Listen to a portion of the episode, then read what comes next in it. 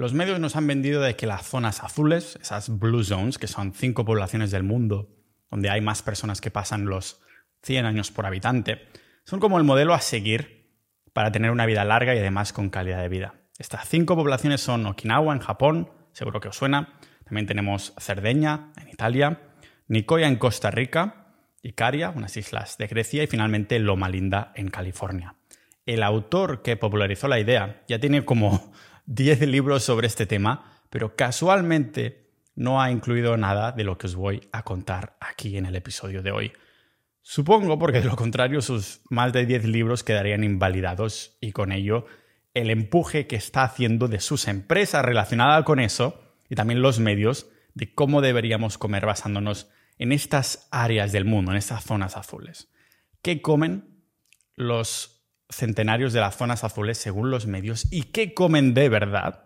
Para responder a esta pregunta solo tenemos que mirar qué tipo de cosas, qué tipo de dieta y alimentos empujados por los medios y los gobiernos, al fin y al cabo son las mismas cosas, medios tradicionales y gobiernos, y qué nos están vendiendo, qué ideas nos intentan meter en la cabeza. Hace poco se hacía viral Brian Johnson, un multimillonario que gasta 2 millones de dólares al año en, bueno, al menos intentar revertir su edad biológica. Yo creo que sí que lo está consiguiendo. Con los marcadores que se está mirando, se está volviendo más joven internamente, pero ¿a qué precio? Porque no le desearía esta vida a nadie, aunque consiguiera vivir como 150 años, porque paradójicamente gasta tiempo en intentar conseguir más tiempo. ¿Y para qué? Su tiempo está destinado a intentar alargar su vida biológica, lo que a su vez hace que no pueda hacer otras cosas mientras gasta este tiempo. Vemos vídeos de él, de este hombre metiéndose literalmente decenas de pastillas de buena mañana, viviendo esclavizado por sus propios hábitos y tragándose más de 30 kilos mensuales de verduras, porque en teoría es uno de los pilares que le hará vivir más como se ha visto en estas zonas azules. El bueno de Brian no es el único que se ha tragado la historia de que las verduras nos harán vivir más. De hecho, ni siquiera hacen vivir más a los centenarios de las zonas azules. Y es que el sucio secreto de las Blue Zones es que no son poblaciones ni mucho menos veganas, ni siquiera vegetarianas. ¿Por qué se dice que comen muchas plantas? Y lo que me interesa a mí, ¿por qué se habla solo, solo, de exclusivamente cinco zonas azules cuando hay poblaciones del mundo que viven también un porrón de años incluso más, como vamos a ver hoy. ¿Por qué no se han incluido sociedades donde incluso hay más centenarios que las propias zonas azules oficiales en esta lista, en esta lista oficial de las Blue Zones? ¿Por qué no se habla, por ejemplo, de Hong Kong, donde cada persona consume de media 664 gramos de carne al día por persona, siendo el segundo país del mundo con más esperanza de vida. Un país que gasta poquísimo además en sanidad y está el top de la lista como sociedad más inteligente del mundo. Vamos a verlo hoy aquí en este podcast multipotencial de Pau Ninja.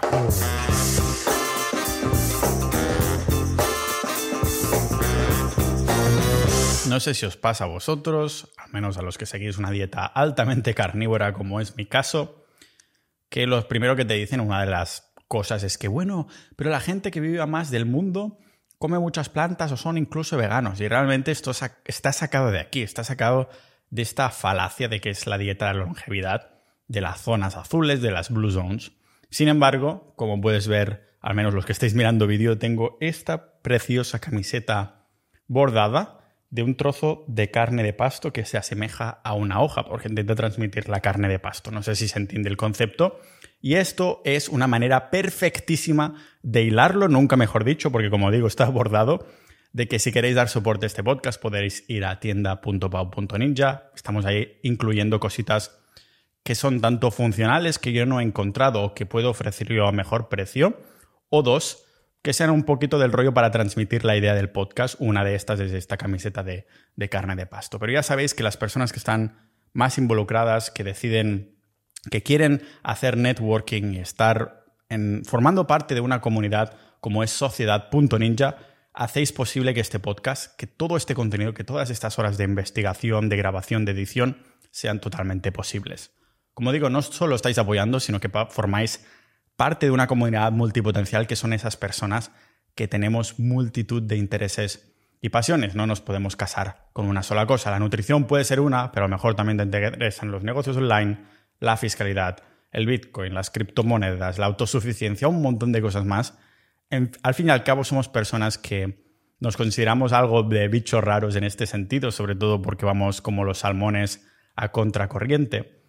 Y dentro de Sociedad.ninja encontramos ese círculo social que no solo tiene que ser virtual, muchas personas se han conocido, nos hemos conocido en persona en el montón de quedadas que se hacen a través de, toda España, incluso distintas partes del mundo, como hacemos en Estonia, se hacen en Bali, un montón de sitios más, e incluso hemos hecho un retiro presencial que vamos a repetir cada año y que queremos expandir a distintas partes de la península. Sea como sea, que sepas que dentro encontrarás episodios exclusivos, boletines y debates como el que vamos a tener hoy aquí en el podcast. Y gracias a tu esfuerzo, gracias a lo que menos de lo que cuesta una cena trampa al mes, permites que esta información llegue a muchísimas más personas. Aquí en abierto, y cambio lo tienes también información encerrado, los debates y todo el rollo. Así que ya sabes, sociedad.ninja para unirte a más ninjas de la vida. Y seguimos con este. El tema de las zonas azules es realmente uno de los que también eh, se argumenta siempre, ¿no? Cuando te dicen precisamente, eh, tú que solo como comes carne te vas a morir a los 30 años. Bueno, yo ya paso de esto, pero te vas a morir muy joven. ¿Qué no ves que las regiones del mundo donde viven más no comen carne. Eso es mentira. Las zonas azules son estas regiones del mundo donde las personas tienen una esperanza de vida mucho más elevada de la media mundial. Personas que pueden pasar perfectamente de los 100 años de edad conservando una buena salud, un buen estado físico y un buen estado mental. Ya hemos mencionado que es Okinawa, Cerdeña, Nicoya, Icaria y Loma Linda. El concepto de las zonas azules no fue inventado, pero sí popularizado por Dan Buettner, un autor bestseller del New York Times. Y es que, hombre, realmente ¿quién no quiere vivir 100 años o más? ¿no? La longevidad es un concepto que se vende muy bien. Joder, si vende. Al bueno de Dan le funcionó tan bien esta historia que el tío ya ha publicado más de 10 libros y todos referentes al tema de las zonas azules. No sé, ojalá me hubiera hecho el, los zumos de naranja de pequeño, porque este tío sí que sabe sacar jugo a las cosas. Todas sus empresas y libros están centrados en el concepto de las Blue Zones. De hecho, en una entrevista, el propio Dan nos deja esta perla de 30 segundos que ahora os voy a traducir. Escuchadla. And there's a huge amount of investment. All the venture capitalists here talking about how do we invest in these new businesses that are driving more plant-rich diets. Uh, you know, even Memphis Meat, which is laboratory-grown meat that sort of takes away the all the environmental and the moral issues around meat. Right, right. Which is pretty fascinating. I'm not sure I want to eat it, but um, so you, I'm an investor, so I have no. Uh, in Memphis Meat? Yeah. All right, all right. El entrevistador le dice que hay una oleada masiva de inversores y empresas veganas y carne sintética y que es un mercado, al fin y al cabo, que mueve ya miles de millones. Le hace la coña a Dan con una marca específica de carne de laboratorio que se llama Memphis Meats y le dice, Uf, no sé si querrías comer esto realmente. y hay un silencio ahí. Y Dan le responde, sí, bueno, de hecho yo soy inversor de esta empresa. y se crea lógicamente otro silencio bastante más incómodo que el anterior. ¿Cómo no va a haberlo si el pavo ha cogido con pinzas las partes de una dieta que le ha interesado para vendernos todos sus libros, todos sus negocios, todas sus inversiones en startups veganas como la carne de laboratorio, de la que por cierto el señor Bill Gates también es inversor de esta Memphis Smith y muchas otras. Pero esto no termina aquí, queridos ninjas de la vida, porque más adelante en la misma entrevista, el bueno de Dan hace la siguiente confesión de 40 segundos. In all honesty, in blue zones, people did eat meat. It was, you know, they typically knew the name of the animal and they took care of the animal for yeah. a long time, and then Jimmy the goat. yeah, yeah, yeah, it was time for the wedding. Um, but it it was uh, uh, infrequent, often as a condiment.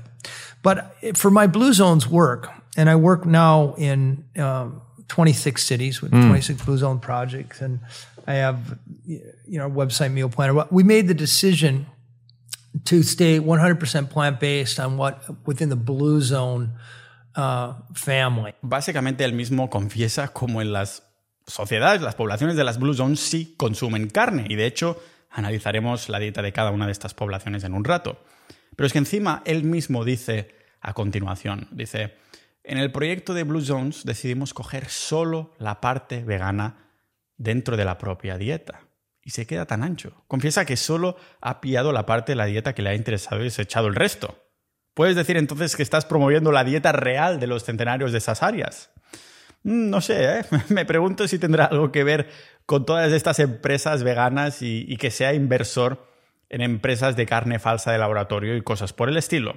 Pillar cinco localizaciones del mundo donde hay más probabilidades de que haya personas que vivan más de 100 años y que estas áreas cumplan con tu agenda. No es algo que se ha inventado el bueno de Dan. Es lo mismo que hizo nuestro amigo Ansel Kiss con su estudio de los siete países. De hecho, la dieta de las Blue Zones podríamos decir que tiene origen en Ansel Kiss. A muchos os sonará este hombre porque ya lo mencioné como uno de los propulsores, más bien dicho, como el propulsor máximo de la mentira más grande que nos hemos tragado, supongo que literalmente y figuradamente, para nuestra salud. La mentira de que el colesterol es malo, que ya hablé a extensión en el episodio 270. Este pavo, Ansel Keys, no se cansó de jodernos la salud, incluso décadas después de muerto seguimos arrastrando esa mentira del colesterol, de que es malo, cuando en verdad es totalmente esencial para la vida, es una maldita hormona. Y es que con su llamado estudio de los siete países popularizó esta creencia errónea de que la carne es mala para la salud, el colesterol nos mata y que las grasas saturadas más de lo mismo. Algo que ya hemos desmentido en varios episodios del podcast. Ah, y recordemos que el bueno de Ansel Keys utilizó conejos en sus estudios para probar que la grasa saturada era mala. Conejos, ¿vale? Un maldito herbívoro. Es como si yo le diera verduras a los leones se murieran y lo utilizara como argumento para enseñaros las consecuencias del veganismo para la salud.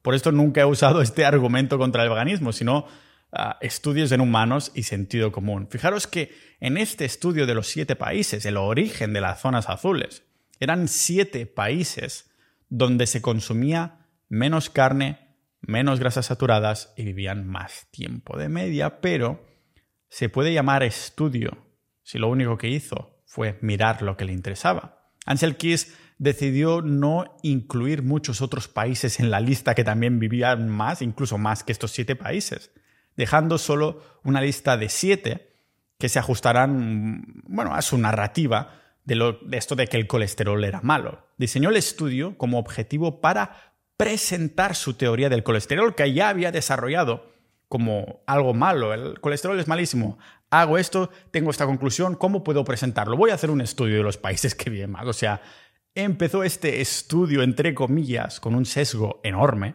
eligiendo solo ciertas áreas del mundo, solo ciertos países que a él le interesaba elegir, porque se ajustaban a su idea de que el colesterol era malo.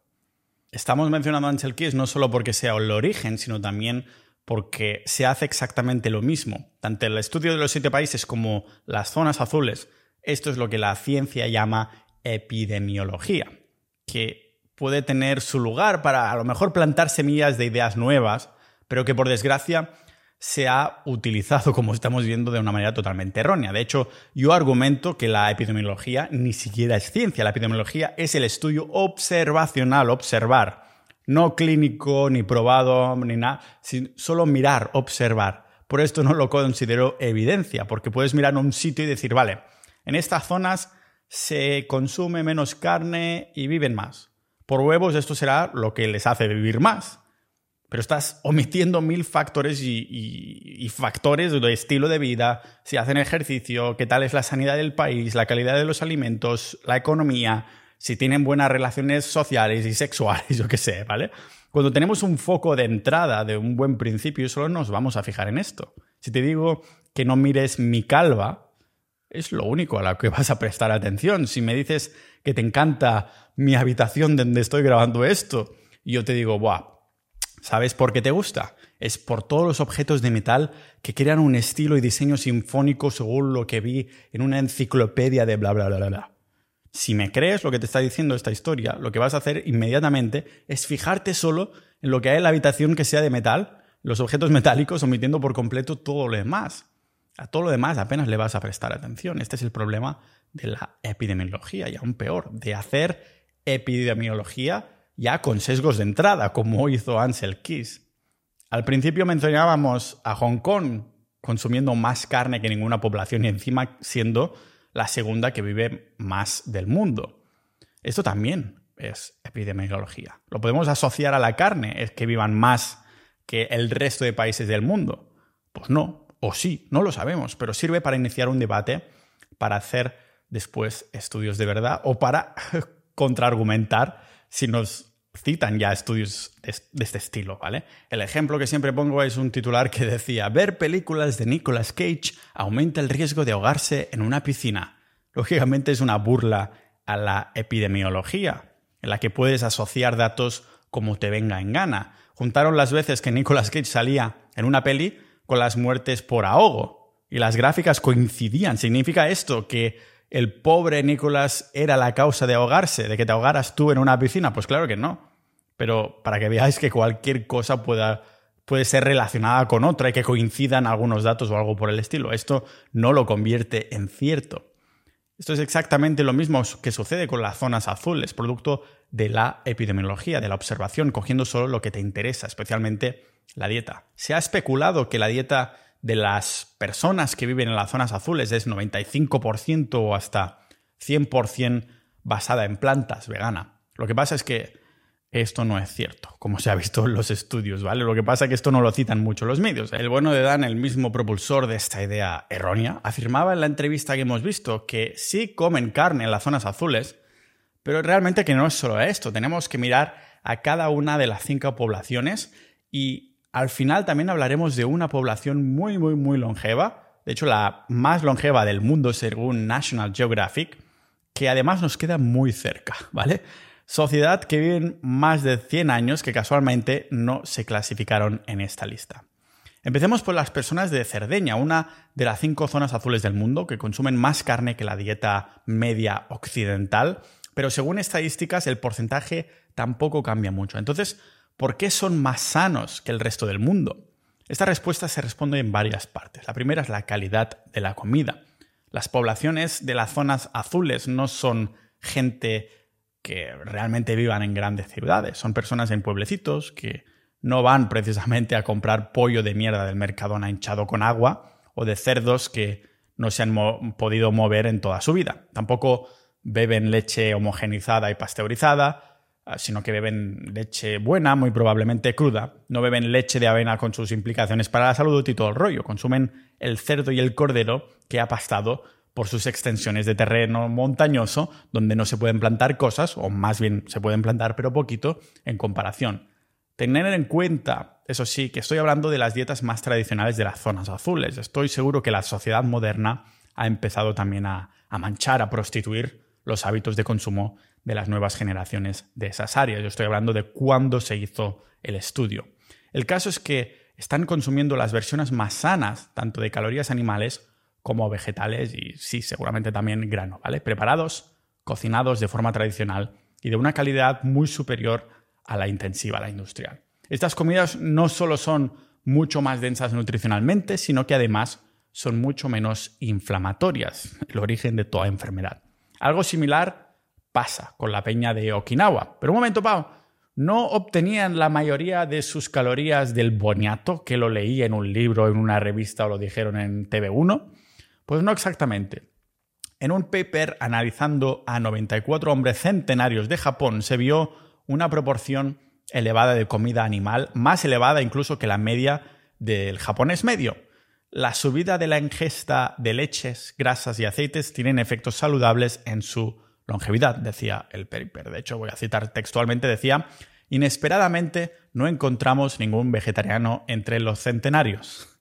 Lo que la gente no sabe es que bueno, la dieta de Okinawa verdadera está centrada alrededor de la carne, especialmente el cerdo, pero de lo único que escuchas hablar es de su consumo de boniato y de batata, mientras que casi el 70% de la población de, de Japón es, pues, budista al fin y al cabo, no es el caso de los okinawas, lo que hace que sí puedan comer carne de cerdo. Y joder, si comen, el estudio de las zonas azules de Okinawa fue realizado en 1949, mientras que tradicionalmente esa zona cuidaba de una población enorme de cerdos en esa islita, pues el número de cerdos, cuando se hizo el estudio, era una cantidad muy baja en la época por, en comparación con antes, porque no hacía tanto había terminado la Segunda Guerra Mundial, todo el mundo escaseaba más de comida y más. No fue hasta 1960 que la población del cerdo de Okinawa recuperó la cantidad que había perdido durante la guerra. ¿Y qué pasa con Nicoya en Costa Rica? En Nicoya sucede algo interesante y es que la probabilidad de ser un centenario es muy elevada si vives, lógicamente, el estilo de vida, la dieta y todo el rollo de esa región del mundo, en Costa Rica, pero solo si eres hombre. Y de esto no escucho hablar demasiado. El hombre medio de Nicoya tiene siete veces más probabilidades de ser un centenario que el hombre medio japonés, que como acabamos de ver es una de las sociedades con más esperanza de vida los hombres y personas de Nicoya consumen altas cantidades de pescado, aves de corral, huevos, hasta tortugas y muchos tipos de animales en sus cazas según varios reportes. Una señora de 109 años describió su plato favorito como pierna de cerdo cocinado con hígado, riñón, oreja, cerebro y corazón. No sé si os suena este plato de algo, pero a mí parece una dieta carnívora de solo carne, comida de la nariz a la cola algo que ya estamos viendo que se llevara mucho, mucho antes que se inventara Internet.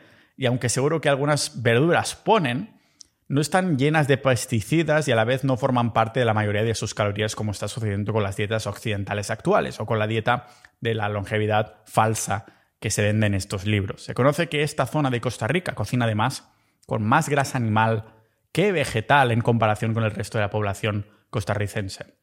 En el caso de los ícaros, llegando uno de cada tres a los 90 años, a pesar de no consumir mucha carne de pasto, sí consumen mucho pescado. Normalmente tienen un desayuno tardío, a lo mejor lo podríamos incluso etiquetar de ayuno intermitente, que está compuesto de yogur o queso de cabra, de pasto lógicamente, algo de verduras con generosas cantidades de aceite de oliva.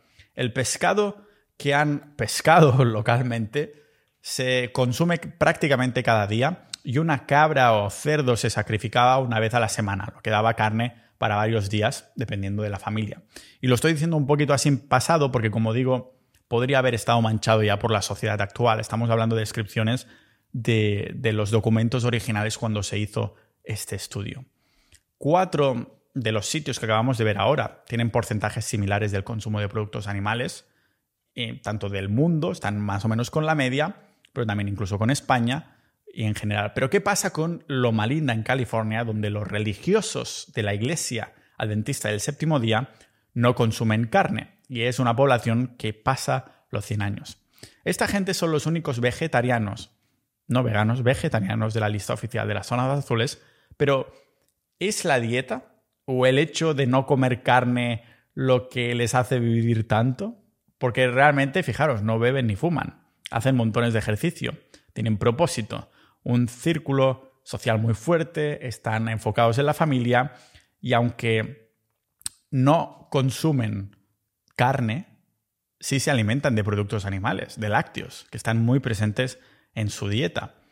Si miramos la esperanza de vida, la gente de Loma Linda vive siete años más ah, que la media del resto de California, pero es que resulta que los mormones de esa área, del resto de California, no son mencionados como zonas azules, pero también viven siete años más de media que el resto de la población. Si miramos de cerca cómo viven tanto estos mormones como los centenarios de Loma Linda, vemos que seguramente son los factores como el estilo de vida sano, la calidad de la comida, los bajos niveles de estrés, tener propósito centrado en espiritualidad en este caso, su actividad, su exposición a la vitamina del sol, es su dieta y la proporción de la fuente de calorías? ¿O son todos esos factores enormes que afectan a su esperanza de vida y calidad? Pero mi pregunta es, ¿por qué estamos mirando a específicas partes del mundo donde hay más centenarios y no a la media de la esperanza de vida y los ratios de mortalidad? Si miramos la esperanza de vida del top 10 mundial y hasta del top 20 de la lista de países que de media viven más, con los datos de las Naciones Unidas en la mano, vemos que todos estos países tienen factores de las zonas azules, ya sea alto consumo de grasas, factores de estilo de vida como el clima, la interacción social, más ejercicio físico, el sol. De hecho, los países más vegetarianos están listados abajo en la lista como los países con menos esperanza de vida. Casualidad. No quiero ser hipócrita porque esto sería hablar de epidemiología, de solo observar. Pero si usamos epidemiología para decirnos que no comer carne es mejor Yo creo que se puede contraargumentar también con epidemiología mirando a otros lados diciendo, ves, aquí no sucede esto que me estás diciendo. Por ejemplo, tenemos Bangladesh que está en la posición 138 de la lista de esperanza de vida, con 11 años menos de vida que el español medio. Incluso India está en la posición 187, con una población que vive 5 años menos que en Bangladesh. Y Bangladesh vivían 11 años menos de media que el español medio. Países que, por cierto, no solo son los países con dietas más basadas en plantas, sino además ven más niveles de enfermedades cardiovasculares, diabetes y prediabetes. Si miramos el ranking de los países con menos casos de enfermedades cardiovasculares, ¿qué países aparecen como los que están más sanos? Pues tenemos Corea del Sur, Francia, Japón, Israel, España y Dinamarca, países donde se consume más grasa animal y calorías de fuentes animales, ya sean de rumiantes o pescado, que la media de las dietas del mundo, países que, de nuevo, tienen menos enfermedades cardiovasculares que los otros países. Aunque sinceramente me parece mucho más interesante volver a mencionar el tema de la dieta de sitios como Hong Kong, donde cada persona come más de medio kilo de carne al día con una esperanza de vida súper elevada, la segunda del mundo. ¿Por qué los veganos y vegetarianos están omitiendo estas observaciones? Que no es una opinión mía, son ellos que los países con más consumo de carne también están más altos en la esperanza de vida. Y podría ser una casualidad o podría no serlo, pero no me manipules ¿no? los datos porque hay dos cosas que son esenciales para una vida sana. Esto no me lo vais a discutir para vivir más. Y es lo que he estado casi sermoneando en este podcast una y otra vez. Son la calidad de la comida, la densidad nutricional, tener pocos niveles de estrés, el estilo de vida sano y tomar el sol. Los argumentos para la salud en contra de, ser vegano no son pocos, los listaba a tope en el episodio 304, pero obtener estas vitaminas de fuentes animales tiene precedentes mucho más relevantes, sobre todo en las primeras etapas de vida y el desarrollo de los bebés y los niños, lo que hará que marque su salud como adultos ya, que vivan más tiempo. Por esto también es relevante que para entender esta falacia de las zonas azules. También entendamos la fuente de las calorías de una dieta occidental. En España aún lo tenemos bastante bien en comparación con otros países, pero si miramos porcentajes calóricos a nivel mundial, más del 70% de las dietas occidentales ya son de fuentes vegetales. ¿Acaso no es esto una dieta casi vegana? En la mayoría de los casos, incluso menos de un 20% de calorías vienen de fuentes animales lo que, bueno, me parece un despropósito, ya lo sabéis, por una descorrelación enorme de lo que hubieran comido nuestros ancestros indígenas. El neandertal, el neandertal mismo, que es nuestro pariente más cercano, era más carnívoro que el lobo o la hiena, ancestros que según estudios consumían al menos una media de más de un 65% de sus calorías de fuentes animales. A ver, no hace falta que consumas una dieta de solo carne como hago yo, porque ah, piense personalmente que el humano es un carnívoro facultativo. A lo mejor es algo que nunca podremos demostrar a ciencia exacta. solo hace falta ver que cómo los vegetales te joden la salud, la piel, la energía y ya te lo pensarás, ¿no? Pero eliminar la carne por completo, o sea, en realidad estoy convencido de que la dieta de la longevidad incluye carne sí o sí. Si tuviéramos que crear una dieta de la longevidad perfecta, incluye carne sí o sí, y tengo además pruebas para demostrarlo.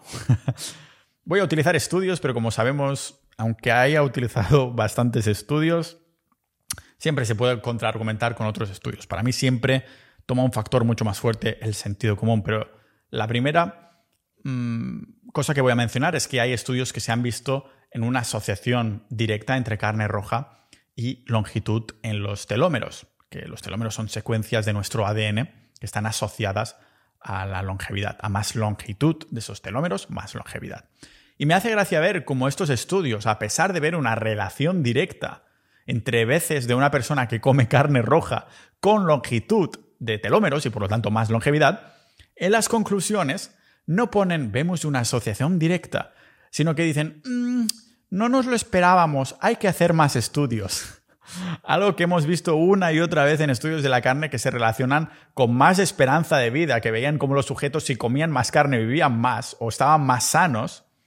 Y ya los mencioné en otro episodio cuando hablé de esta mentira de los estudios de la carne roja, en estudios que os dejo también en las notas de este episodio, sobre en Holanda y en Japón, donde se veía una correlación directa a más longevidad y menos um, enfermedades. A más consumo de carne roja, más longevidad y menos enfermedades. Esto es porque hay nutrientes ligados a vivir más años que solo, solo, exclusivamente se encuentran en comidas de origen animal. Estamos hablando de la creatina, la carnitina, la colina y la taurina. De forma más directa o indirecta están aumentando nuestra esperanza de vida, haciendo que nuestro ADN se pueda proteger a sí mismo de daños que puedan suceder, en, en nuestro entorno.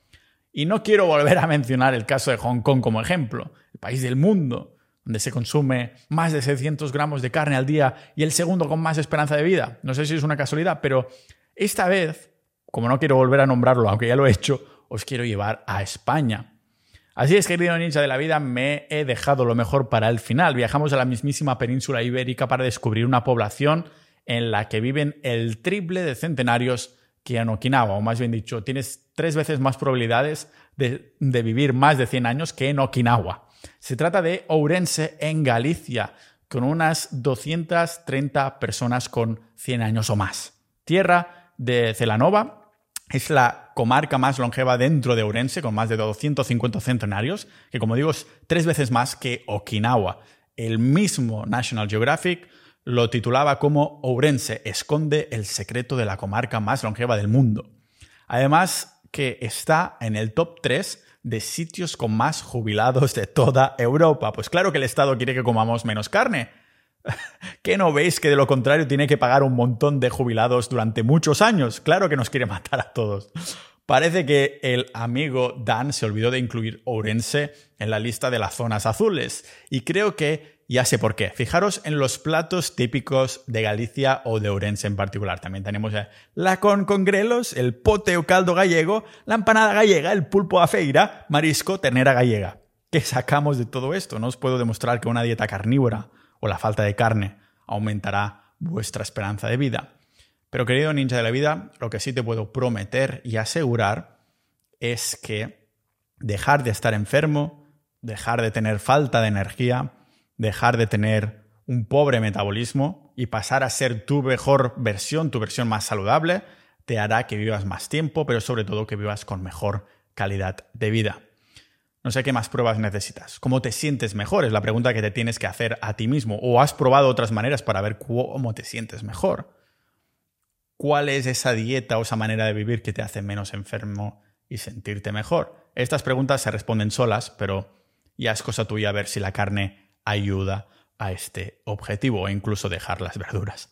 Como podéis ver, tenía muchas ganas ya de desmentir este mito de las zonas azules, más que nada porque en vez de tener que argumentar una y otra vez con las personas que me dicen, sí, pero las zonas del mundo donde comen menos carne son las que vives más, las que viven más, pues simplemente les puedo mandar este episodio, igual que espero que hagas tú a las personas que te hayan argumentado con algo así. Sea como sea, tengo que agradecer a vosotros oyentes que habéis llegado hasta el final considera, por lo menos que cuesta una comida trampa al mes, que todos somos humanos al fin y al cabo y ya sabéis que los círculos sociales y la familia son una parte muy importante de la longevidad y de la salud. Lógicamente, bueno, todo está ligado. Y por mucho carnívoro que seamos, trampear de vez en cuando, siempre que se haga con cabeza, a mí no me parece mal, yo lo hago no a menudo, pero una vez cada, a veces cada dos semanas, a veces depende de cómo me pille. Si hay fiestas, si hay personas que que conozco, con las que quedo o algo por el estilo, pero sí que no intento hacerlo ni mucho menos más de una vez a, la semana, ¿de acuerdo? Bueno, pero eso es mi caso personal. Lo que os intento transmitir es que las personas son importantes y qué mejor persona que conocer a personas. No sé si esa es la, la, conexión correcta que quería hacer en mi cerebro, pero ya estoy fundido después del episodio de hoy. Si queréis, queréis dar soporte a mí y sobre todo este tipo de contenido y conocer este tipo de personas las que te van a dar un motivo para hacer una comida trampa o no. Porque en el retiro ah, comimos solo carne durante todo el fin de semana, 15 personas. Eso, que no te traten de loco por algo así, es la locura en sí, ¿no? Así que considera unirte a sociedad.ninja, ah, por menos que cuesta una comida trampa o la carne que vas a comprar al mes. Hazte un ayuno y no comas esa comida, pero únete a Sociedad Ninja para dar soporte. Así que muchas gracias, nos vemos en el próximo episodio de este podcast multipotencial de Pau Ninja.